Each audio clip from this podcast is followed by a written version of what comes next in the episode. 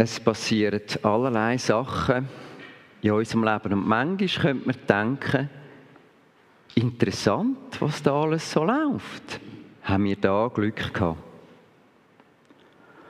Und manche Leute könnten sagen, dass das Leben eine Kette von bedeutungslosen Ereignissen ist. Entweder wir haben Glück oder Pech oder Schicksal oder der Zufall begünstigt uns. Oder wir können die Perspektive der Bibel einnehmen, dass Gott im Himmel uns zu einem bestimmten Zweck geschaffen hat. Und dass er unsere Schritte nach seinem Willen und unter der Hand von der göttlichen Vorsehung ordnet. Es ist das eine oder das andere. Entweder ist es eine Kette von Ereignissen oder Gott ist am Werk. Das Interessante am Text, den wir nachher zusammen anschauen, ist, dass Gott am Ende von der Apostelgeschichte Kapitel 23 nicht erwähnt wird. Keine Erwähnung von der grundlegenden Lehren vom christlichen Glauben. Keine Auslegung für eine praktische Anwendung. So dass wir uns fragen könnten, warum steht das eigentlich da? Warum haben wir den Bericht in der Bibel? Und ich glaube, ein Grund ist, dass wir da sehr anschaulich sehen, wie Gott durch seine unsichtbare Hand wirken im Leben von seinem Volk. Dass Gott uns durch die unsichtbare Hand leiten und auf eine Weise führt, wo wir niemals könnten planen Dass Gott durch seine Macht in der Lage ist, scheinbar Ereignisse, die nichts miteinander zu tun haben, dass er die miteinander verweben kann, um das zu bewirken, was er in unserem Leben tun möchte. Das ist Vorsehung. Und wenn wir in das Kapitel hineinschauen und schauen, wie Gott im Leben von Paulus gewirkt hat, sehen wir die Vorsehung am Werk. Und die Vorsehung ist die Kraft hinter der Verheißung, wo wir im Römer 8, 28 lesen. Das eine aber wissen wir, wer Gott liebt, dem dient alles, was geschieht, zum Guten. Dies gilt für alle, die Gott nach seinem Plan und Willen zum neuen Leben erwählt hat. Ich weiß, die einen Christen haben Mühe mit dem Vers, weil sie vielleicht etwas ganz anderes erleben, weil sie vielleicht etwas Schwieriges erleben und nicht sehen, wie das zum Guten soll dienen soll. Vor vielen Jahren, ich war hier an der Bibelschule, Mitte 20, haben wir am Mittwochnachmittag Fußball gespielt. Und jemand hat den Ball fürs Goal gespielt und ich habe gedacht, ich möchte ein besonders schönes Goal machen und ich nehme nicht den Fuß und tue den Ball einfach ins Goal hineinschiessen, sondern ich habe zu einem Hechtköpfler angesetzt. Ich wollte ein Kopfballgoal machen. Ähm, es war so, gewesen, der Ball ist nicht ins Goal. Ähm, jemand hat mir dann mit dem Fuß in die Seite hineingeschlagen. Ähm, zwei Rippen sind gebrochen. Es war nicht so lustig. Gewesen. Und als ich vom Fußballplatz zurückkomme, ähm, in, in die Bibelschule gibt mir jemand, der das mitbekommen hat, einen Zettel mit genau dem Vers drauf. Als ich mich gefragt habe, was ist jetzt das Gute daran, dass ich Rippen gebrochen habe, das Einzige, was ich mir gerade tun konnte, sagen, wahrscheinlich hat es mich ein bisschen demütiger gemacht in dem Moment. Gott wirkt in allen Dingen. Und wir schauen drei Wege an, auf denen Gott im Leben von Paulus durch Vorsehung gewirkt hat. Das erste ist der Schutz durch Vorsehung. Bei Tagesanbruch kamen einige Juden zusammen. Feierlich schworen sie gemeinsam vor Gott, weder zu essen noch zu trinken, bis es ihnen gelungen wäre, Paulus zu beseitigen. Mehr als 40 Männer waren an dieser Verschwörung beteiligt. Sie gingen zu den obersten Priestern und den führenden Männern des Volkes, um ihnen mitzuteilen, wir haben geschworen, nichts zu essen und zu trinken, bis wir diesen Paulus getötet haben. Sorgt nun im Auftrag des Hohen Rates dafür, dass der Kommandant ihn noch einmal zum Verhör bringen lässt. sagt, ihr wolltet die Angelegenheit genauer untersuchen. Wir halten uns dann bereit und bringen ihn um, noch bevor er bei euch ankommt. Der Paulus ist auf Jerusalem gereist und das hat den Sturm von der Entrüstung und Kritik ausgelöst und dazu geführt, dass er verhaftet worden ist, weil es so einen Tumult gegeben hat.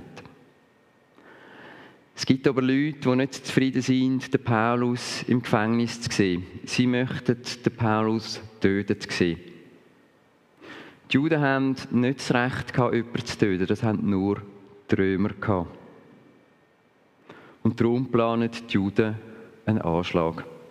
Sie sind enttäuscht, dass der Paulus ihnen entkommen ist, was sie Gelegenheit hatten, ihn zu töten. Die Römer sind eingeschritten, haben den Paulus verhaftet und so diesen Juden sozusagen den Tag vermisst. Und jetzt sagen sie sich, ein zweites Mal wird uns das nicht passieren.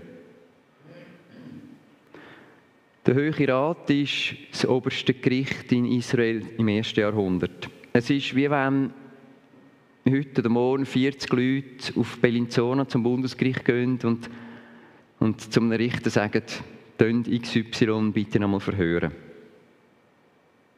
Das oberste Gericht in Israel stimmt dem Plan zu. Der Plan ist, die Römer zu bitten, den Paulus nochmal zu einem Untersuchungstreffen zu bringen. Und auf dem Weg dorthin werden eine oder mehrere von diesen 40 Dolch in Paulus stoßen. Das ist der Plan. Der Paulus weiß nichts davon. Der Paulus sitzt in einer Gefängniszelle und weiß nichts von dieser Handlung. Was mich daran erinnert, dass es viele Sachen gibt, wo wir nicht wissen. In jedem Augenblick oder Moment von unserem Leben passieren Sachen, die wir gar nicht mitbekommen. Sachen, die um uns herum passieren. Und was mir an diesem Text vor allem auffällt, ist, wie dankbar dass ich bin. Auch wenn es vieles gibt, was ich nicht weiß. Ich bin so dankbar, dass es Gott weiß. Ich bin dankbar, dass er es weiß, auch wenn ich es nicht weiß. Ich bin so dankbar, dass er auf dem Thron sitzt, wenn mein Leben außer Kontrolle zu geraten scheint. Und wo ich keinen Plan habe, hat er einen Plan. Das ist Gott. Der Paulus sitzt also in einer Gefängniszelle und hat keine Idee, was jetzt passiert. Aber Gott ist am Werk. Und das erinnert mich an das Wort von John Piper. Gott tut immer 10.000 Dinge in deinem Leben und du bist dir vielleicht dreier davon bewusst. Gott tut immer viel mehr, als wir auf den ersten Blick sehen oder wahrnehmen. Und wenn wir ehrlich sind, sind wir uns oft gar nicht bewusst, was Gott tut. Und manchmal, wenn wir realisieren, dass Gott am Werk ist, verstehen wir nicht, was er macht. Seine Wege sind höher als unsere Wege. Seine Gedanken sind höher als unsere Gedanken. Gott hat Plan für uns. Er ist immer für uns tätig und ist entsprechend am Wirken. Ein paar Kapitel vorher, im Kapitel 16 von der Apostelgeschichte, sind der Paulus und der Silas im Gefängnis. Gott schickt das lokales Erdbeben, die Gefängnismauer reissen ein. Und so hat der Paulus schon mal erlebt, wie Gott kann auf wunderbare Weise wirken und ihn in so einer Situation befreien. Es gibt zwei Wege, wie Gott in unserem Leben wirkt. Er wirkt durch Wunder und er wirkt durch Vorsehung. Wenn Gott durch Wunder wirkt, was bedeutet das? Das bedeutet, dass Gott die natürlichen Gesetze und Prozesse, die die Schöpfung bestimmt, verändert oder außer Kraft setzt, um etwas Übernatürliches zu tun. Wir sind dankbar, dass Gott auch heute ein Wunder tut. Wir sind dankbar, dass der Gott der Wunder heute ein Wunder macht. Er ist der wunderwirkende Gott. Er wirkt also auf wundersame Weise. Er wirkt aber auch durch Vorsehung. Wenn Gott natürlich Umstände und Prozess oder durch die wirkt, um das zu tun, was er will. Und es gibt Zeiten, in denen Gott auf übernatürliche Weise in einen Moment eindringt und alles verändert, weil Gott am Werk ist. Die Sachen setzen sich in Bewegung, die Menschen schauen es und denken, so etwas kann nur Gott tun. Dieses passiert und da macht jemand etwas und so fügt Gott eins zum anderen, zum Wohl von denen, die ihn lieben. Der Paulus ist im Gefängnis. Wie kann ihn Gott beschützen? Und das ist die einzige Stelle in der Bibel, wo wir etwas von der Familie von Paulus erfahren. Der Paulus hat eine Schwester und die hat einen Sohn. Ein Neffe von Paulus erfuhr von diesem Anschlag. Er lief zur Festung und berichtete ihm alles. Da rief der Apostel einen der Hauptleute zu sich und bat, Bring diesen jungen Mann zum Kommandanten, er hat eine wichtige Mitteilung für ihn. Der Hauptmann führte den Neffen von Paulus zum Kommandanten und meldete, der Gefangene Paulus hat mich rufen lassen und darum gebeten, diesen jungen Mann zu dir zu bringen. Er soll dir etwas mitteilen. Da nahm der Kommandant den jungen Mann beiseite und fragte, was hast du mir zu melden? Wir wissen nichts über die Umstände oder die unmittelbare Familie von Paulus. Wie aus dem Nichts kommt der Neffe und redet mit den Römern über den geplanten Anschlag, um das Leben von Paulus zu beenden. Das ist ein wunderbarer Moment. Eine Sache führt zu der nächsten und die wieder zu der nächsten. Gott hat alle möglichen Wege, um uns zu überraschen. Unsere Tendenz ist, wenn wir im Gefängnis wären oder wenn etwas schief läuft oder etwas einfach daneben geht, unsere Tendenz ist, Gott, ich weiß nicht, wie du das lösen wirst. Ich habe keine Ahnung. Ich weiß nicht, wie das funktionieren soll. Für mich scheint es unmöglich. Ich erlebe gerade so eine Situation. Unsere Tendenz ist vielleicht allen zu erzählen, wie schwierig die Situation ist, wie unmöglich das ist und dass wir dann Angst in unserem Herz haben. Aber was würde passieren, wenn wir zu Gott würden sagen, statt dass wir ihm sagen, Gott, es ist unmöglich, wenn wir stattdessen würden sagen, Gott, ich kann es kaum erwarten, wie du mich überraschen wirst. Ich kann es kaum erwarten, was du das mal machst. Weil ich weiß, dass du der Gott bist, der durch Wunder wirkt und durch Vorsehung wirkt. Und du hast etwas am Horizont, das die Sache verändert. Ich warte auf dich, dass du mich überraschst. Und wer weiß, wie Gott uns beschützen wird? Er wird es tun. Er ist der Gott, der durch Vorsehung wirkt, um sein Volk zu schützen. Aber Gott beschützt sein Volk nicht nur, er sorgt auch für sie. Der junge Mann verließ die Festung, nachdem der Kommandant ihm eingeschärft hatte, dass niemand von ihrem Gespräch erfahren dürfe. Gleich darauf ließ der Kommandant zwei Hauptleute zu sich kommen. Ihnen gab er den Auftrag, stellt für heute Abend 9 Uhr 200 Soldaten zum Marsch nach Caesarea bereit. Dazu noch 70 Reiter und 200 leicht bewaffnete. Kümmert euch auch um Reittiere für den Gefangenen und bringt ihn sicher zum Statthalter Felix. Das ist ein unglaublich kluger Schachzug vom Kommandanten. Seine Aufgabe war nicht nur, Unruhe in Jerusalem zu verhindern. Er mobilisiert da drei Gruppen. Die erste ist die Infanterie. 200 Soldaten in der vordersten Reihe. Sie sind der Verteidigungsmechanismus für den Paulus. Und dann kommen 70 Reiter, die Kavallerie, um sicherzustellen, dass keiner der Attentäter sich ihnen nähern kann. Und dann sind da nochmal 200 Demos Speerträger oder Speerwerfer. Sie sind am Schluss von dieser grossen Gruppe und würden auf alle die einen Speer werfen, wo sie versuchen anzugreifen.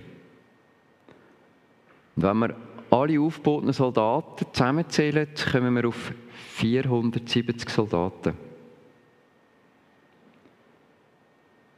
Und wie viele Personen begleitet sie? Eine, der Apostel Paulus. Gott hat für zwölfmal so viele Leute gesorgt, wie der Paulus braucht, damit ihm nichts passiert. Ich weiß nicht, was Gott in eurem Leben macht oder was er in meinem Leben noch machen wird, aber das ist die Art, wie Gott wirkt.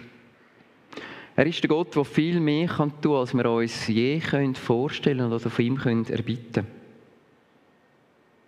Und manchmal machen wir uns ein bisschen Sorgen, oh Gott, wie wirst du das echt machen? Und mir kommt es vor, als würde Gott sagen, oh, ich kann zwölfmal so viel machen. Ich kann viel mehr machen. Frage mich nicht für 40, auch nicht für 80 oder 120, frage mich für 470. Ich gebe dir zwölfmal mehr als das, was du brauchst. Aber das ist noch nicht alles. Der Paulus ist ja ein Gefangener und die Gefangenen haben ja gefälligst zu Fuß zu gehen. Aber da heißt es, kümmert euch auch um Reittiere für den Gefangenen. Das ist die überdurchschnittliche Versorgung durch Gott. Gott kann nicht nur für die Verteidigung von Paulus sorgen, er sorgt dafür, dass der Paulus nicht zu Fuß muss gehen, sondern kann reiten. Und dass der Paulus genau dort hinkommt, wo Gott ihn möchte haben.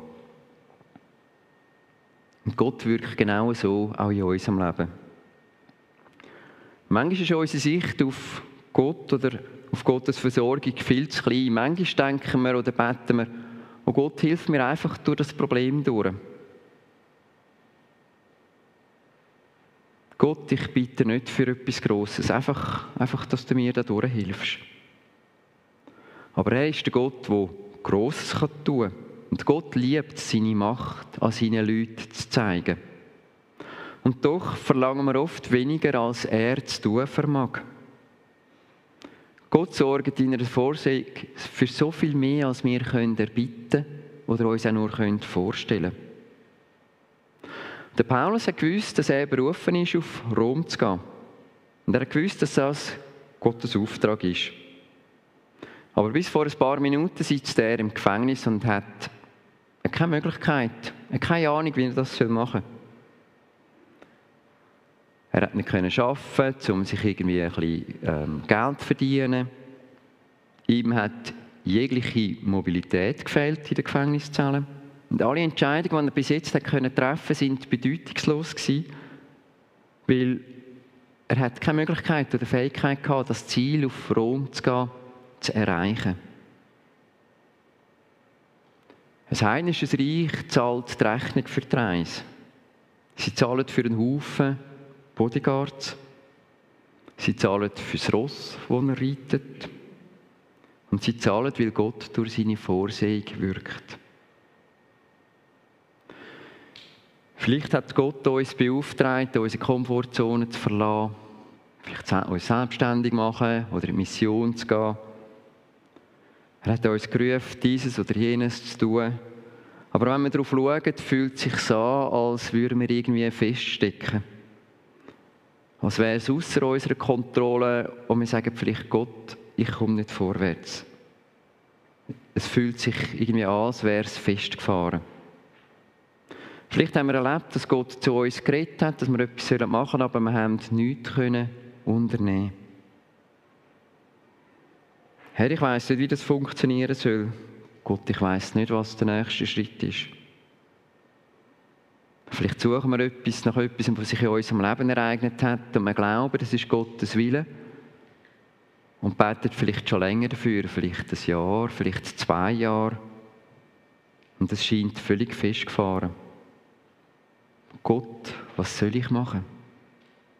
Und wenn wir wieder in den Text schauen, ich glaube, das Timing ist kein Zufall.